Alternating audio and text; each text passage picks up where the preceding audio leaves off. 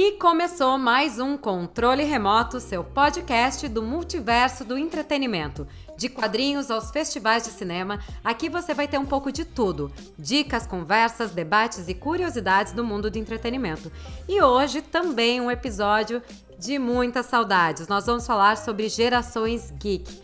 O que, foi que marcou cada uma das gerações e como passar isso para frente. Então, para quem quiser compartilhar com a gente as suas ideias de o que, marcou na sua infância geek, é só entrar em contato no Instagram, arroba Controle Remoto Podcast, ou no Twitter, arroba ControleCast. E para falar sobre esse assunto, claro que estamos com esse time completo de geeks inteligentíssimos, maravilhosos, divertidíssimos e cada um com uma mania diferente. Então, bem-vindos, time! Olá, eu sou Bárbara Demirov e o que mais me deixa saudosa da infância é lembrar de o laboratório de Dexter. Rafa Andreata, do Geek Com Que, e eu agradeço demais a existência da manchete. Fábio Hurtado, da arroba nerd.break e Cavaleiros do Zodíaco moldou o meu caráter. E eu sou Miriam Spritzer, arroba Mi Spritzer, e acho que eu comecei a querer viajar pelo mundo por causa dos Chipmunks. Deixa eu só contextualizar pra galera que tá ouvindo a gente. Hoje aqui é dia 25 de maio, é, que é o dia do Orgulho Nerd, o dia da toalha também, enfim. E a gente está gravando esse programa justamente porque, numa das, numa das nossas conversas de bastidores, a gente concluiu que existem várias gerações nerds e a gente é impactado e foi impactado de formas completamente diferentes pela cultura pop. Então, a gente está aqui reunido, os quatro, para celebrar, inclusive, esse Dia do Orgulho Nerd, mas também para contar um pouco da, do que nos impactou, de quais são as nossas experiências e também falar como a cultura pop, nerd, é passada de geração para geração. Gente, eu lembrava muito, eu, eu assistia muito é, o mundo de Big Man. Vocês lembram disso? Eu acho que ele foi o primeiro lugar nerd onde eu me senti acolhido. Porque normalmente o nerd era zoado naquela época, né? Então, assim, Verdade. eu era um menino que era CDF e nerd, então era duplamente zoado. O Bigman, ele, como todo mundo da, da sala assistia, as pessoas iam perguntar. Então era aquele momento onde o nerd CDF era bem visto, que é uma coisa é. que hoje é mais comum. Mas naquela época, tipo, aquilo era, nossa, as pessoas vêm conversar comigo sobre algo que passa na TV para ver se é isso mesmo tal. Hoje em dia as pessoas fazem isso com quem curte quadrinhos e tudo mais. Mas foi bem legal a entrada do Bigman, foi um bom começo para se sentir bem sendo nerd. Ô, Rafa, você tocou num ponto que eu acho muito importante até a gente abordar aqui, além da gente ficar relembrando as coisas que marcaram a nossa infância, mas é, realmente a questão cultural mudou muito ao longo dos anos. Você colocou um depoimento aqui onde ser nerd na sua época de infância era uma coisa zoada, era, tinha uma questão de bullying. Mas hoje a gente vê que ser nerd é uma coisa cool. Então, o nerd a gente é tem, cool hoje em dia, com gente, certeza. Então, a gente tem a cultura pop disseminada no mundo todo, e é streaming, é evento, é não sei o que, tal, tal, tal. Então, hoje, é, ninguém aqui está no colégio, ninguém aqui tem filho, mas eu arrisco a dizer que se uma criança hoje no colégio fala assim, ah, eu leio, sei lá, o Homem de Ferro, ninguém vai sacanear, ninguém mais vai falar, nossa, que zoado, seu neto, isso aqui. Então, esse estereótipo mudou e eu queria perguntar para vocês, é, primeiro, como foi é, a infância nerd de vocês, se vocês tiveram, e como vocês enxergaram essa mudança ao longo dos anos? Cara, eu sempre fui muito nerd por causa dos meus pais. Meu pai me apresentou Star Wars, o antigão, os VHS que eu tenho até hoje, porque eu gosto de guardar as fitas. E eu não entendia muito bem, mas eu já amava. Então, assim, eu nunca fui zoada por ser nerd. Eu sofri bullying por outros motivos, enfim, né? Acontece, tipo, mas eu sempre fui meio zero à esquerda, assim, porque eu adorava ver. É, é, eu, eu, consumia muitos conteúdos de, de, nerd mesmo, e eu não tinha muitas amigas para falar sobre isso. Eu ia no colégio para conversar sobre, sobre outras coisas, só que é, eu não me sentia muito, tipo, inserida ali sabe? É, a gente, eu via novela, tipo, por exemplo, Beijo do Vampiro, gente. Vocês lembram de Beijo do Vampiro? Eu ah, assisti. Era assisti. é a única coisa, tipo, sabe, que eu me incluía ali nas conversas, porque o resto eu só consumia desenho animado e Star Wars e Harry Potter depois. Harry Potter eu me incluí mais na roda. Mas por um tempo eu não me sentia tão incluída.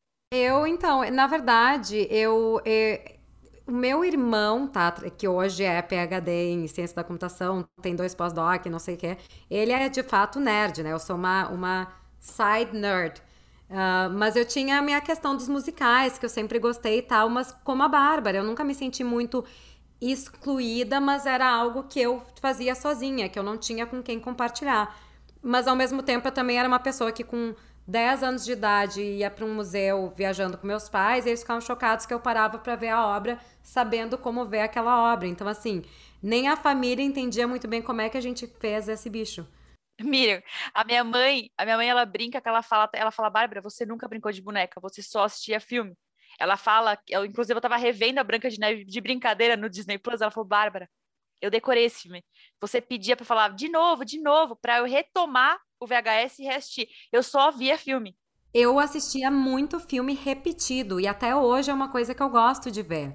E aí ninguém conseguia entender. Até hoje eu gosto de ver a mesma peça mais de uma vez também. Ah, mas por que que tu assiste a mesma coisa? Eu não, é que eu assisto coisas diferentes enquanto eu tô vendo. A nossa cultura tem muito disso, de assistir coisa repetida. Eu vejo o filme três vezes no cinema. Se você vai ser retardado, você gasta três vezes o valor do ingresso. Pô, mas é eu é legal o filme, eu quero ter experiência de novo, né? A gente acostumou é isso. com isso no passado. Mas é que eu acho que isso é uma coisa muito específica, Rafa. Não é todo mundo que assiste três, quatro vezes não. o mesmo filme. A geração atual, gente, não consome não, a geração não consegue, gente. não consegue ver cinco minutos o vídeo do YouTube. Imagina assistir um filme três vezes. Vamos fazer a justiça. A gente tem que colocar o nosso lugar de privilégio de conseguir ir ao cinema cinco, seis vezes, enfim, para ver o mesmo filme. Que também, enfim, é um fato que tem que reconhecer. Claro, e termos eu... pais que nos apoiaram, sim, sim. né? E ter também uma condição econômica que ajudava naquela época, porque a meia era tipo dois reais e você assistia vários filmes, né? Então dava, era mas barato. eu até diria, não necessariamente pais que apoiaram, mas chegava pela nossa insistência também, porque eu tenho certeza que os nossos pais preferiam que a gente assistisse outras coisas. Mas o, o, meu caso era um pouco diferente. Eu morava muito perto do shopping e o cinema realmente era dois reais a meia. Então eu deixava de comer o lanche, saía da escola ia no shopping, assistia a sessão das duas, três da tarde e eu vi o mesmo filme, entendeu? Então foi assim que eu vi alguns filmes. Eu vi Mortal Cara, Kombat mas... Aniquilação três vezes. O filme é ruim. Mas esse lance de repetir filme, pô, é, tudo bem que já faz uns, não sei quantos, uns três, quatro anos, enfim. Eu assisti os, os últimos Vingadores cinco vezes no cinema, mas não foi uma coisa de, ah, fui dentro do mês. Não, foi dentro da mesma semana. Tipo, eu fui na cabine de imprensa, aí no dia seguinte eu fui na estreia com um amigo, no outro dia foi com uma prima. Então eu vi cinco e fui com os meus pais. Eles estavam assim, você é idiota, tipo, você já tá vendo milhares de vezes a mesma coisa. Ok, ver duas vezes, mas tipo, cinco na mesma semana, tipo, eles começaram a olhar para mim meio, tipo, você tá tá tudo bem? Ah, a minha mãe me olhou dessa forma quando eu pedi para rever o Batman Cavaleiro das Trevas. Eu já tinha certa idade, mas minha mãe ficou assim. Quando eu falei, mãe, de novo eu vou rever. Aí ela, Bárbara, calma. Dessas de assistir de novo, eu quando eu tava fazendo intercâmbio, né, que foi a primeira vez que eu morei no exterior, foi quando foi lançado o primeiro filme do Lord of the Rings, do Senhor dos Anéis. E a gente assistiu, eu fui com a minha, com a minha irmã, né, lá, da, lá, lá dos Estados Unidos, assistir o filme, o primeiro. E aí a gente assistiu, tal, deu uns três, quatro dias a gente queria ir no cinema de novo. Aí a gente se olhou, tipo, nenhuma queria dizer pra outra que queria ver o filme de novo. Aí a gente se olhou assim, vamos ver Lord of the Rings de novo? Vamos. muito bom. Olha, e assistir de novo A Sociedade do Anel quer dizer que gostou muito, porque era um é, filme que muita gente criticou porque ele era mais cansativo e não tinha final. Mas, voltando à pergunta lá do Fábio sobre a infância, a minha foi mais sofrida nesse sentido. Eu realmente era menino que era excluído da sala. Né? Não só eu, como obviamente o grupo de nerds que andava comigo. Então, assim, tinha tipo três, quatro pessoas que eram aqueles que eram viciados em Cavaleiro do Zodíaco, assistia rock show, jogava videogame e ficava comentando sobre isso. Só que o resto da galera, tipo, eles estavam afim de farrear, estavam afim de festa, afim de discutir algumas outras coisas que aconteciam. Então, realmente existia uma certa exclusão. E eu estudava num local de classes sociais muito diferentes também. Então, tinha galerinha que tinha muito dinheiro e tinha galerinha que se matava para conseguir estudar ali. Então, como eu estava na galerinha que se matava para estudar ali, tinha bolsa tudo mais, então você tinha um pouco mais de exclusão até por esse lado. Então, eu só fui realmente ficar próximo das pessoas da minha sala na oitava série da, vamos dizer assim, da quarta série até a sétima, porque na terceira, você, um, você não tem muita memória. E outro, tipo, a galera é tudo, tipo, tudo igual, não tem muita diferença. Mas da quarta até a sétima foi bem sofrido. E eu fui ficar próximo quando um trabalho de escola colocaram junto os meninos do fundão com os meninos nerd. E aí, na hora que a gente teve que fazer, tinha que gravar um filme. E eu tinha câmera tal, eu sabia filmar, sabia editar usando dois de cassete. Então, assim, na hora que, tipo, a gente conseguiu fazer a gravação e deu tudo certo, foi super divertido, aí os caras, pô, mas não é que vocês são legais? Eu lembro de uma vez a gente tá sentado conversando e falou, nossa, vocês até são legais. Eu falei, pô, mas é. Aí destravou. Aí a gente começou a ficar amigo das meninas, e aí a sala Cara, mas olha, olha que foi depoimento você tá dando, né? É, eu acho que talvez se, se, uma pessoa jovem, enfim, dessa geração que não é mais a nossa, que seria dos nossos potenciais filhos ou primos pequenos, enfim, se ouvir isso, talvez não, não vai entender o que você está falando, ou porque não vive esse tipo de dificuldade no colégio, as dificuldades são outras hoje, as questões são outras, mas você deu uma, um depoimento muito de nerd raiz real, assim, saca? E é muito interessante. A gente, no primeiro programa, a gente se apresentou aqui com cada um nerd do, do, dos quadrinhos, tipo raiz, nerd cult, nerd pop, nerd do, dos musicais, do teatro e tal. Mas quanto mais avançam os programas, e você, nosso querido ouvinte, que nos acompanha, mais essas características se reforçam, assim. A Miriam estava falando muito da infância dela, do o que, que ela era vidrada em coisas que os pais olhavam assim, mas a minha tem 10 anos, o que, que ela tá... Saca? A Bárbara é, respira o cinema desde da mamadeira. E o Rafa era aquele nerd raizeira do quadrinho que levava na, na, mochila, saca? Eu só não sei como meus pais não brigaram comigo por sempre aparecer quadrinho em casa. Tipo, eu era magro pra caramba, eu não comia. Eu, realmente, todo o dinheiro do, do lanche eu guardava para comprar quadrinho. Era realmente isso. E naquela época, quadrinho era barato. Era tipo 2,50 um quadrinho. Então, assim, uma semana você juntava 10 reais de dinheiro do lanche, que era 2 reais por dia. Então dava para comprar quadrinho. Hoje, tipo, um quadrinho custa 25 reais. Não dá pra você comprar com o dinheiro do lanche. No então, mínimo. Então, assim, era muito mais fácil você formar Sim. um nerd naquela época do que você formar um barato. nerd hoje em dia. Era barato. É, era barato. Mas, Rafa, eu acho que isso é uma coisa que o, o when there is a will, there is a way, né? Quando a pessoa uhum. quer, ela dá um jeito. E nós, nerds, sabemos disso. Eu, quando vinha uh, para os Estados Unidos, assim, como estudante, que não tinha muito dinheiro e vinha fazer cursos e tal, eu às vezes fazia uma refeição por dia para conseguir pagar o ingresso para assistir uma peça por dia também. Porque eu tinha ingresso de estudante, o ingresso era tipo 20 dólares. O que seria uma refeição seria 20 dólares. Eu, ah, então se eu fizer uma refeição por dia, dá os 20 da peça. E eu assistia e parava na saída dos teatros, conhecer os atores, aí acabava indo os bastidores. Então, assim, cada, a gente acaba dando um jeito de consumir o, o conteúdo que a gente quer. Hoje, né, eu sempre falo isso, as pessoas que estão hoje entrando no mundo de teatro musical, que estão entrando no mundo de cinema, que estão entrando em quadrinhos, enfim, o acesso à informação é infinito. Tu entra no YouTube, tem 40 mil canais falando sobre o assunto que tu está interessado. E eu acho que isso também afetou, porque a gente começa a ver os filmes assim, dos anos 90 adiante, os personagens principais, eles todos eram meio outcast né? Eles eram aquele personagem que não tinha muito amigo. A menina que fazia o blog. Era tipo. Era o, o Neil, que era o cara nerd atrás do computador, que, ach... que tava afim de fazer Exatamente. nada. Exatamente. Então, assim, isso foi mudando também essa impressão do. Né, o nerd ele acabou virando cool, porque hoje a gente tem noção de que o nerd, o geek, ele consegue fazer coisas que o, o, o humano normal não consegue, né? Então, pelo menos que ele tem informações que a gente geralmente não sabe. E eu acho que tá aí o sucesso de diversos produtos, né? A gente tem aí podcast, tem canais de YouTube, tem quanto mais nichadas essas coisas são, mais sucesso elas têm. Então, e tu realmente, eu às vezes começo a acompanhar umas pessoas e fico, gente, eu não sei nada de nada. Tipo, eu tenho outros interesses além desse um assunto único, sabe? Então, enfim, eu acho que isso mudou um pouco do que, que é o geek e o que, que é o nerd hoje em dia. Eu queria só contar uma rápida história, já que a Miriam e o Rafa dividiram aqui essas questões de economizar lanche, não sei o que, não sei o que. Não é tão nerd, mas ao mesmo tempo é, faz parte de cultura pop. É, é, uma informação aqui, eu toco, canto, enfim, desde os meus 12 anos, mas eu queria comprar uma guitarra específica e eu levei um ano e meio juntando dinheiro, de tipo, sabe, minha mãe dava o dinheiro, eu guardava o dinheiro, piriri, pararó, e eu fui conseguir comprar minha guitarra, então eu concordo muito com a menina nesse sentido de quem quer, faz acontecer, dá um jeito e tudo mais. É, e é isso, cara. Eu acho que hoje em dia a quantidade de informação que está disponível na internet, tudo bem que o Rafa levantou um ponto que é super interessante, que tá tudo muito mais caro, desde quadrinho, no cinema, não sei o que, não sei o que. Mas, cara, tem muita coisa de graça, tem muita coisa disponível assim, ó, pá, tipo. Então, se você quiser começar a consumir, você não precisa, sei lá, comprar o capa dura, edição limitada, não sei, você pode começar com umas coisas que estão mais acessíveis, ou até consumindo vários canais é, de nicho, como a Miriam falou. Então, tem uma forma assim de você começar. Gente, agora eu vou contar uma novidade. Uma novidade não, né? Um fato escondido sobre mim. Rafael vai ter um surto, eu acho. Ele nunca vai acreditar que eu fazia isso. Que eu, eu era muito nerd, Rafa. Eu, eu, era, eu era nerd raiz. Lembra aqueles filmes americanos que tinha banda do colégio?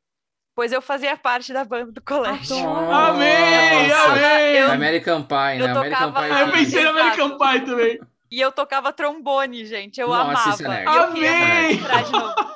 Tocar trombone é nerd. Gente, Eu participei do coral do colégio aqui nos Estados Unidos. Glee Club aí, a, a nossa Rachel Cara, Berry. eu amava. E assim, é, eu, hoje eu queria comprar um trombone. Eu toquei também bombardino, que é tipo ainda maior que um trombone. Eu tenho Gente, a 1,60. gente tem que montar uma banda eu- aqui. Calma, mas tu fez Cara. isso no colégio no Brasil? Sim, No era Brasil. super comum. Tinha Toda escola banda tinha. no colégio? tinham, Eu participei de, com- de, competi de campeonato. Tinha fanfarra. Era bem comum. Era muito. Era Martin, banda marcial. No Porto Alegre não tem isso, gente. No sul Eu amava, gente. Eu tinha 12 anos. E assim, eu lembro que era uma fase minha que eu tava. Eu, eu lembrei muito de mim quando o Rafa tava falando da quarta série, que aquela quarta série pra mim foi a pior. Assim, eu- é, foi aí que eu sofri bullying de coleguinhas ridículas, sabe? Que me zoavam por nada. E ali na sexta série eu me encontrei ali na banda. O meu irmão também tocava. é, tocava caixa. Foi muito gostoso. E foi uma época que eu, que eu comecei a me descobrir mais com meu amor por cinema. E é engraçado, eu me refugiava fora do colégio. Ia na locadora, ia pra banda, eu, sabe, ficava em casa, mas eu sempre fui muito caseira, né? E eu lembro que essa parte da banda ali me fez ser muito nerd. e infelizmente a banda acabou, né? Mas Tu comentou que tu tinha refúgio fora do colégio. Eu, eu, eu estudei no mesmo colégio dos dois anos de idade aos 17. Então, meus colegas de colégio, meus amigos de infância, eu não lembro nem quando eu conheci eles, né?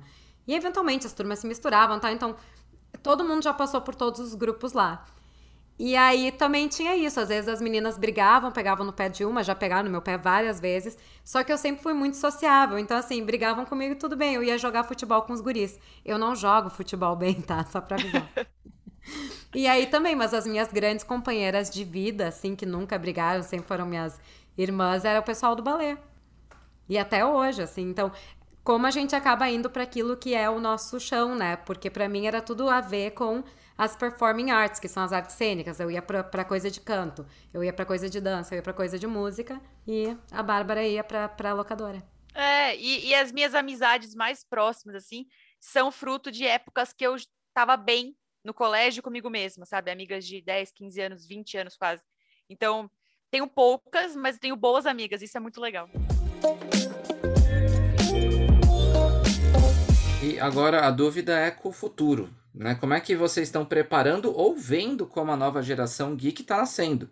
Porque se a gente for pensar no passado, beleza, era barato comprar um gibi, mas não tinha internet. Até tinha discada que a gente tinha, mas era sofrível, né? Não, mas Não dava pra discada baixar já nada. veio quando a gente já A gente era já mais nos anos adulto, é. 90, Sei lá, tinha, era tinha mais 15 velho. anos quando tinha internet de escada e tal. Talvez a Bárbara menos, mas de maneira geral, não É, tinha acesso 12 que nem é hoje, né? Então, como fazer, como vocês estão fazendo para preparar a próxima geração geek? Olha, uma coisa que eu até dividi com vocês já, é, não sei se em programa ou se no particular, eu, com o Rafa certeza já falei isso, mas, por exemplo, é, comecei aqui falando que Cavaleiros do Zodíaco formou meu caráter e tudo mais, é até o, eu posso dizer que é um dos desenhos da minha vida. Então, quando eu comecei a ganhar dinheiro e comecei a comprar as minhas coisas, isso eu já falei aqui, que eu amo e tenho minhas coleções de DVDs e tudo mais, eu fui e vi é, o box com tudo de Cavaleiros do Zodíaco. E daí, na época, não tinha streamings e afins. Eu pensei assim, cara, o dia que eu tiver filho, eu vou sentar com ele e falar assim, ó, vem aqui, vamos assistir o desenho da minha época. Então, eu tenho essas coisas é, de livros até que eu já ganhei, de editores e tudo mais, que são livros infantis, mas eu recebi já um livro de Star Wars infantil, um de De Volta para o Futuro, ET e tudo mais. São coisas que eu tenho guardado, que eu falo assim, pô, eu quero passar isso para os meus filhos, para a próxima geração, de falar assim, pô, isso é um clássico. Isso daqui é uma coisa que talvez é mais antigo do que eu, com certeza, ou coisas que são da minha época que eu guardo realmente para não depender de streamings e afins, para tipo passar essa um pouco do que era da minha época, do que eu cresci consumindo. É, eu até ia comentar que a Disney Plus, ela tem uma coisa boa nesse sentido, porque ela tá trazendo vários filmes e desenhos antigos. Eu, por exemplo, tenho assistido DuckTales em português. E o Tico e Teco também. Porque Ai, eram filmes da minha infância, desenhos da minha infância que eu gostava. Então, acho que, acho que vai ter esse momento também de. E assim como eu reassisto filmes da nossa época e acho eles muito toscos às vezes. Então, eu não sei, assim, eu acho que. O que que acontece? A gente às vezes não tem muito como fugir com a geração dos nossos filhos, ou com a geração, por exemplo, dos nossos sobrinhos, nossos, enfim, o que forem, é, do que, que as outras crianças estão consumindo.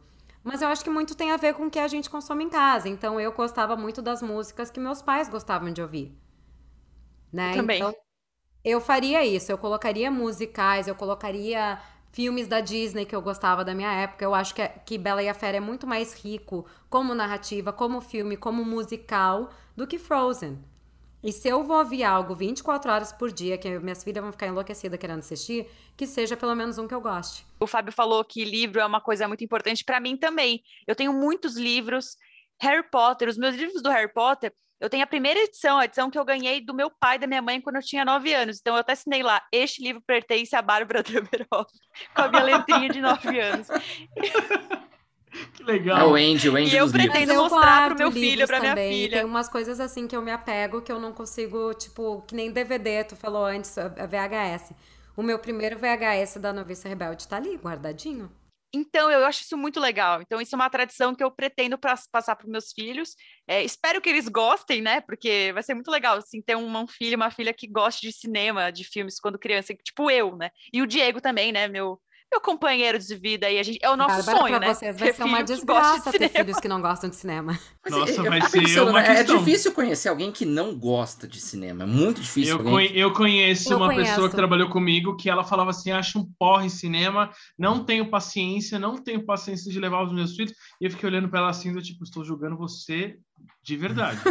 Como você educa seus filhos? Não, e eu acho assim, ó, eu tenho uma amiga minha que fala, ah, eu podia estar fazendo tantas outras coisas com aquele tempo que eu tô assistindo algo. Eu falei, mas o assistir algo é muito rico. É fazer alguma coisa. Você assistir algo é fazer alguma coisa. Exato, cara. O, sobre passar pra frente, né? Eu tive dois casos bem legais sobre passar a cultura geek pra frente.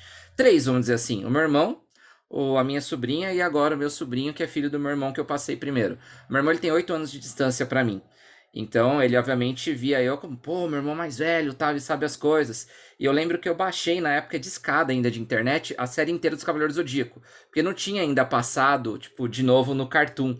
E aí eu consegui baixar com o áudio da Gota Mágica ainda, a qualidade zoadaça. Eu via no computador, 14 polegadas, tubo, tudo zoado, assim. Mas ele via, ele, nossa, é mó legal. E ele era de Virgem, né? O Virgem dos Cavaleiros mais fortes. Então, tipo, ele pirou na série porque o signo dele era um dos melhores. E aí depois ele viciou e foi acompanhando comigo, foi comigo nos eventos nerd e tal. Só que depois ele mudou completamente, foi pra uma linha muito mais biológica. Hoje, putz, ele tem uma, vamos dizer, uma mini chácara com uma porrada de animal lá no meio. Tem outra vibe. Só que aí o filho dele, ele começou a montar as coisas pra ele, construir uma casa na árvore, que é o quarto dele. Então, o quarto do meu sobrinho é uma casa na árvore. Realmente de madeira, tipo, fora da casa tal. E aí eu entreguei até, como eu tô na mudança tal, eu entreguei a televisão pra ele e como ele tem um Xbox que era do meu irmão, eu peguei os meus jogos de Xbox e levei pra ele. Agora eu vou levar um Play 2. Eu cheguei lá, ele tem 5 anos. Tava jogando Marvel's Capcom 3 e tipo, não, vem jogar comigo tal. E comecei a jogar, não, esse aqui é o Homem de Ferro, esse aqui é o Hulk. Tipo, pô, que legal, cara. Meu sobrinho finalmente aprendeu as coisas e agora dá pra começar a aproveitar mais. Agora ensina ele a jogar Guitar Hero. Ah, esse é bem legal. Por falar em passar adiante, já que esse é um programa de entretenimento cultura pop, quais são os produtos de entretenimento cultura pop que vocês acham que está fazendo um bom trabalho em trazer para essa nova geração uma cultura geek aí quase que milenar, né? Eu, eu vou, vou continuar, mas agora respondendo o terceiro caso que ficou faltando, porque é exatamente essa resposta, que é minha sobrinha. Pra menina é muito mais difícil entrar no universo geek do que pros meninos, porque a quantidade de, vamos dizer assim, personagens masculinos é muito maior. Pra você se identificar, pra você acompanhar e tudo mais. Então, quando a minha sobrinha foi crescendo, ela assistiu os filmes da Disney. Era o inicial, Frozen, era o filme favorito dela durante a infância. Só que aí, tipo, eu via as coisas da Marvel. E eu levava pra ela, putz, eu levava meu videogame direto pra São José e ficava jogando. Ela ia vendo, e eu levava os quadrinhos. Então ela também queria ler alguns. E aí eu comecei a mostrar os quadrinhos que são personagens femininas, como Viúva Negra, Canário Negro, Capitã Marvel, Mulher Maravilha. E ela começou a adorar essas personagens. Então foi a porta pra ela pra começar a ler. Só que ela saiu do mundo dos quadrinhos. Ela até lê quadrinhos, tal, acompanha. Mas o core dela é livro. Só que ela lê livro de uma velocidade insana, porque obviamente ela é adolescente, ela tá com 18 anos agora. Então, assim, ela lê numa velocidade que eu não consigo acompanhar. Né? E ela foi pro caminho dos livros. E eu fico, tipo, eu vejo bem legal isso nela, de mostrar que, olha, a Marvel deu um tapa nos personagens, adequou um pouco mais para o universo atual, diversificou, e isso tá fazendo derivar outras portas. E aí ela quis começar a jogar videogame. Ela falou: ah, que jogo que eu começo? Eu, ah, Tomb Raider. Viciou. Em três dias ela quase terminou Tomb Raider. Eu falei, mano, é impossível. A sua sobrinha né? é filha da Bárbara? Eu acho que a sua sobrinha Sonho é filha da, da minha Bárbara. vida ter uma filha que ame Tomb Raider. Gente, Rafa, nossa, você me lembrou de uma coisa, Fábio, obrigado. Eu, com oito anos eu estava jogando Tomb Raider no meu computadorzinho 98 lá com meu pai. Não entendia nada de inglês, mas eu já me apaixonei pela Lara Croft. Ela é a musa da minha vida. A sua prima, a sua sobrinha, ela é perfeita. Não, a Bárbara tem que ir com o cosplay dela de, de Tomb Raider que eu já vi na CCXP. Eu já fui. Não sabia. Cara, você Gente. não conhece o lado nerd de Bárbara Demirov. Bárbara é. Demirov lê quadrinhos, Bárbara Demirov faz cosplay, Bárbara Demirov tocava na banda, Bárbara Demirov é uma nerd raiz que você respeita episódio, essa mulher, rapaz. Cada episódio é uma surpresa diferente. Não, mas a Lara Croft, a eh, Tomb Raider, eu acho, inclusive é uma das minhas sugestões aí de futuro, sabe, da de, de nerdice para as próximas gerações, porque a Lara, eu acho que ela só tende a crescer numas próximas gerações no videogame, né? A trilogia, uhum. a última trilogia é bem boa. Ela é muito boa. De games.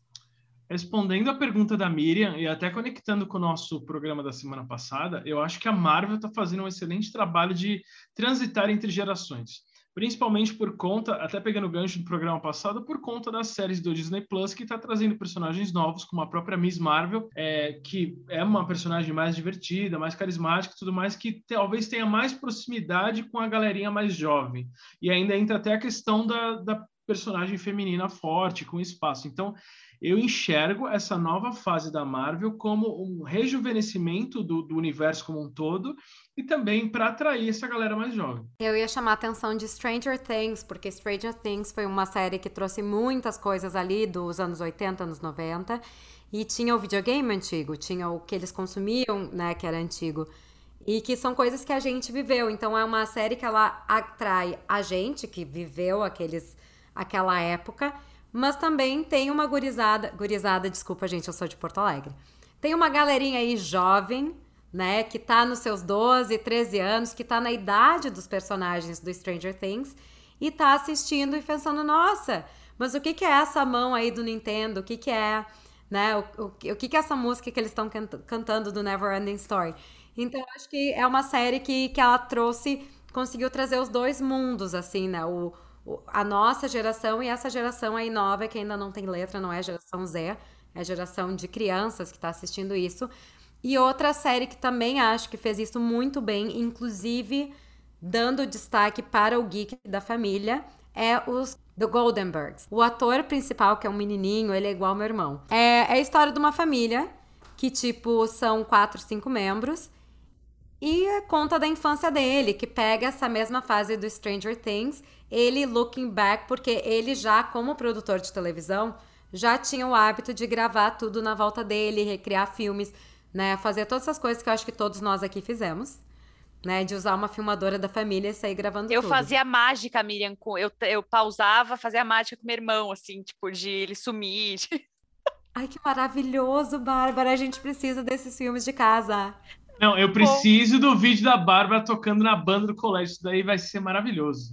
Cada um a gente vai prometer pro nosso público que a gente vai postar cada um uma foto da nossa antiga vida, assim, tipo. Era tão eu bom. Eu fantasiada de bailarina, a Bárbara com a banda, o Fábio com a guitarra. Ô, Rafa, uma coisa que eu até tenho curiosidade de te perguntar, porque como um cara que coleciona é, com a paixão que você coleciona com cuidado, a gente vê isso é, não só pela forma como você cuida das suas estatuetas, mas até é, para quem não conhece o Rafa, na intimidade, tem a questão dos quadrinhos dele, que ele manda fazer uma capa para. Enfim. É, aí entra uma, uma, pergunta que é muito pessoal. Vamos supor, você falou da sua sobrinha, não uhum. sei, e também não precisa nem falar é, se você pretende ter filhos ou não, mas como você enxerga, você, pessoa física, sentando com uma nova geração, com uma criança que talvez não tenha todos os cuidados que você tem, é, ah, colocando um medo, coisas na mão. Cara. Isso dá, e eu falo isso e eu falo isso porque já é, é, antes de você responder, eu sempre fui é, colecionador daqueles bonecos, tipo, aqueles action figure,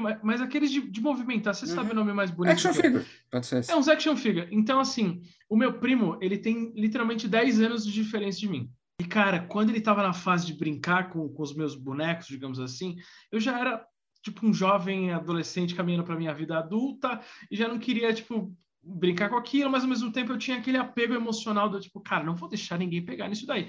E ele tava na fase de pegar e fazer assim, pá, pá, pá. Só que, cara, eu queria morrer quando o moleque vinha em casa. Lucas, um abraço se você for ouvir isso daqui, porque ele não tinha o cuidado que eu tinha. E ele quebrava tudo, cara. Então, assim, era terrível. E aí eu falo para os meus pais, pô, eu quero muito ser pai. Eu tenho funcos, tenho coisas que são colecionáveis. E isso não é coisa de criança brincar, de ficar pegando, batendo, saca?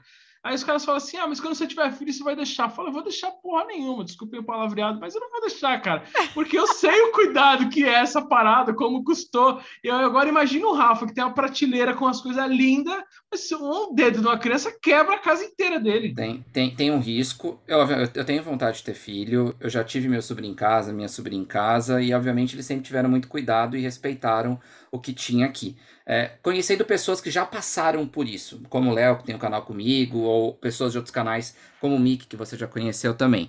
É, os filhos deles, eles olham aquilo com muito respeito, falando, nossa, são os brinquedos do meu pai, ou nossa, isso aqui tem que tomar cuidado, não pode mexer na coleção, por exemplo, o Lucas, que é o filho do Mick, se algum amigo vai em casa, não, isso aqui é do meu pai, você não pode mexer.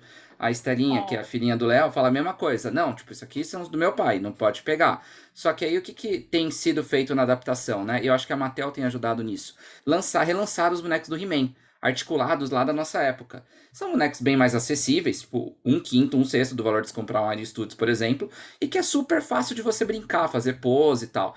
Então o que eu acho é que a gente tem que saber adaptar e comprar bonecos que realmente vão fazer a gente poder brincar em conjunto. E deixar claro que, olha, essa aqui é a minha coleção, essa aqui é a sua coleção. E ter um momento onde você consegue passar. Por exemplo, hoje eu entrego tranquilo, empresto minhas revistas para minha sobrinha lendo uma boa, mesmo que eu seja super chato em relação a elas. É, mas os bonecos, tipo, vai ter um dia que tipo, eu vou falar, não, pode tipo, seguir a coleção daqui, entendeu? Então vai ser passado no dia que eu sentir que ok, ele tá pronto para mexer sem sair numa destruição e também, obviamente, se ele gostar, né? Se ele não gostar, vou vender, porque é uma nota. Muito bom, ele está pronto. Toque. Eu imagino você fazendo um ritual assim. É, aquela pronto. conversa pai e filho, na, filho, e tem uma coisa muito importante para te falar. Você tá pronto, esse aqui é o templo sagrado do papai, é. agora você pode entrar nesse cômodo. Mas eu preciso dizer uma coisa, Rafa. Eu tenho coleção de Barbie até hoje. Tá, eu tenho. É, eu vou trazer aqui para vocês, que vocês precisam ver isso. Mas eu tenho coleção de Barbie e eu não era autorizada. Não era que eu não era autorizada, mas minha mãe teve o cuidado de dizer: com essas tu não brinca. Então, assim, eu tenho a Barbie da Novice Rebelde, eu tenho a, Barba, Caramba, a Barbie da Barbies caras, hein? Close, como Cruella de Vil. Nossa. Eu tenho, eu vou trazer aqui, Ai. segura aí. Esse é o legal de ser o primeiro dia na gravação na casa da Miriam, né? Senão a gente não estaria vendo isso. Sim. E eu acho que, assim, é o mesmo cuidado que o Rafa tem com quadrinhos, por exemplo, não que a Bárbara não leia, ela, ela lê. Bah, como, como é que vai ser o seu movimento de sentar com a sua filha, filho, enfim, colocar um livro na mão? Porque livro também é coisa muito puta, não amassa, não põe a mão suja, essas coisas assim. Olha, vai ser igual o meu vô fez, que eu nunca vou me esquecer, quando o meu... Assim, eu lembro que quando eu ganhei o livro do Harry Potter, eu tava no shopping com os, com os meus pais, e aí eu fui até a casa dos meus avós, e o meu vô, ele pegou o livro do Harry Potter e fez assim, filha, é, não faça orelhinha nas páginas. Tipo, ele me ensinou com muita calma, muita tranquilidade. É uma coisa que ficou comigo. Então, assim, eu pretendo fazer igual, sabe? É, com, com calma, tipo, explicar, olha, cuida bem, não amassa. E é uma coisa que ficou comigo, tipo, até hoje, assim, eu guardo tudo bonitinho. Eu acho que é isso, é com muito diálogo, com muita calma, mas eu vou sim falar, e porque é importante para mim, eu vou deixar bem claro o quão, o quão importante é para mim, assim como é para o Rafa, tipo, de cuidar dos quadrinhos, dos bonecos, sabe? Porque livro e DVD e, VHS, que eu ainda tenho guardado, eu quero ter na minha casa para decoração. Então, é muito importante, eu acho muito legal isso, passar esse ritual, né? Esse é o ponto de ser nerd, né? Não é necessariamente você ser nerd, tem que ser só de quadrinhos, tem que ser só da Marvel. Não, você pode ser nerd de teatro, você pode ser nerd de consertar carro. Então, assim, você pode ser de qualquer coisa. Ô, Rafa, mas esse ponto que você levantou é muito interessante, é até legal é, esclarecer, porque eu vejo que ainda hoje, por mais que tenhamos é, vários nerds e ser nerd é uma coisa cool, ainda existe um preconceito, ainda tem pessoas que não, são, não consomem tudo mais. E eu, eu coloco um exemplo de um amigo muito querido que ele olhava e falava assim, cara, não gosto de série, não assisto série. E eu entre aspas, ensinei ele a ver série e hoje ele, assim, devora os catálogos. Só que ele olhava para mim e falava assim, cara, nerd acho que é uma coisa de gostar de super-herói. E ele não gosta de filme de super-herói, por exemplo. Mas eu falo para ele assim, não, cara. Tipo, nerd é você ter muita paixão por alguma coisa. Por exemplo, ele é um nerd de carro. Ele pira em carro. E eu, por exemplo, não Meu ligo pai e meu carro. irmão também. Eu, eu, eu acho que nós estamos usando o termo errado. Eu acho que esse termo é o geek. O geek, ele é obcecado por alguma coisa. Então, tu pode ser assim, uma, eu sou uma musical theater geek. É que também pode os ser dois, uma- é que uma os, do- geek de os- maquiagem. é, os dois podem ser usados, né? É diferente do CDF. O CDF é aquele que é tipo o cara que só estuda, Estuda. né?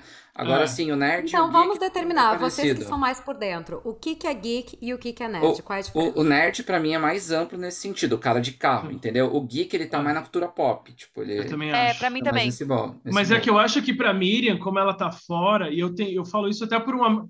Não, eu falo isso também por ela e por um amigo, por exemplo, que mora em Londres. Ele fala pra mim assim, cara, aqui em Londres, nerd é pejorativo, é uma coisa meio zoada. Então eles usam geek lá. Talvez pra Miriam, não sei, tipo, aí nos Estados Unidos seja mais comum usar geek do que nerd. Então, É que o que eu entendo como é porque no inglês o que eu entendo como ner- nerd e geek é que o nerd ele é aquele nerd do colégio, tipo assim, daqueles CDF filmes, raiz, os nerds assim. também amam, Sim. né? Os nerds se revoltam, É. sei lá, tinham vários. E o geek não, o geek é alguém que tem muito conhecimento e muito interesse por uma área específica. Então, por exemplo, tu pode ser um geek de quadrinhos, tu pode ser um geek de teatro musical, Tecnologia. tu pode ser um geek de history, né? Então tem várias coisas que, que dá pra ser. Então o nerd eu acho que é aquele bem do colégio, do, do, do óculos, do. Ah, esse é mais o que eu- conceito americano mesmo. É, por É, isso que eu acho que é uma questão regional. É. Aqui no Brasil, pelo menos na minha humilde opinião, acho que é mais comum o nerd e ser cool é ser nerd do que o geek. Acho que eu não, eu não vejo com tanta força aqui. Não. Porque nós temos aqui, né? O Nerd Break e o canal Geek com Quê. É verdade, temos Exato. dois aqui. Gente, para a gente fechar aqui, eu queria que cada um desse uma dica para a nova geração. O que, que você considera da sua nerdice, do seu lado geek, que é uma paixão que você recomendaria para uma nova geração? Ah, gente, pra mim é Tomb Raider. A série de games Tomb Raider. E os filmes também. Porque, é, por mais sexualizada né, que a Angelina Jolie seja, eu acho que ela ainda traz um pouco da essência da personagem. E a Alicia Vikander, no filme novo, traz uma nova Lara Croft. Né? Sou meio errado, né? Por mais sexualizada, mas assim, tipo, a gente sabe que ela foi, mas ao mesmo tempo ela honrou muito o que a Lara Croft é no, no game essência. original, ali de 97. O meu, eu colocaria animes de maneira geral, né? Obviamente, eu sempre vou colocar o Cavaleiro do Zodíaco na frente, só que eu entendo que a- os animes, eles envelhecem mal. Porque a animação fica muito parada e os acontecimentos também não são tão dinâmicos. Hoje eu colocaria Naruto, por exemplo, ou Demon Slayer, alguma coisa diferente, que vai pegar mais a vibe da galera atual que não consegue ficar 5 segundos sem ver uma cena parada. Né? Tem que ter movimento toda hora tal. Então colocaria um anime mais algum mais atual. Eu indico, eu vou dar uma dica de musicais. Esses documentários estão no YouTube. Pra quem quer entender um pouquinho mais daquelas grandes produções lá do final dos anos 80 e início dos anos 90, tem um tem o Making of do Miss Saigon e também tem o Les Miserables, Os Miseráveis, Stage by Stage. São dois documentários de mais ou menos uma hora que mostram o processo desses dois grandes musicais que foram dos primeiros aí do Cameron McIntosh, que é o produtor de Cats, que é o produtor de Fantasma, que é o produtor do Les Mis, que é o produtor de Miss Saigon e desses blockbusters de musicais e conta um pouquinho de como que essas grandes produções vieram a acontecer. Então, procurem no YouTube.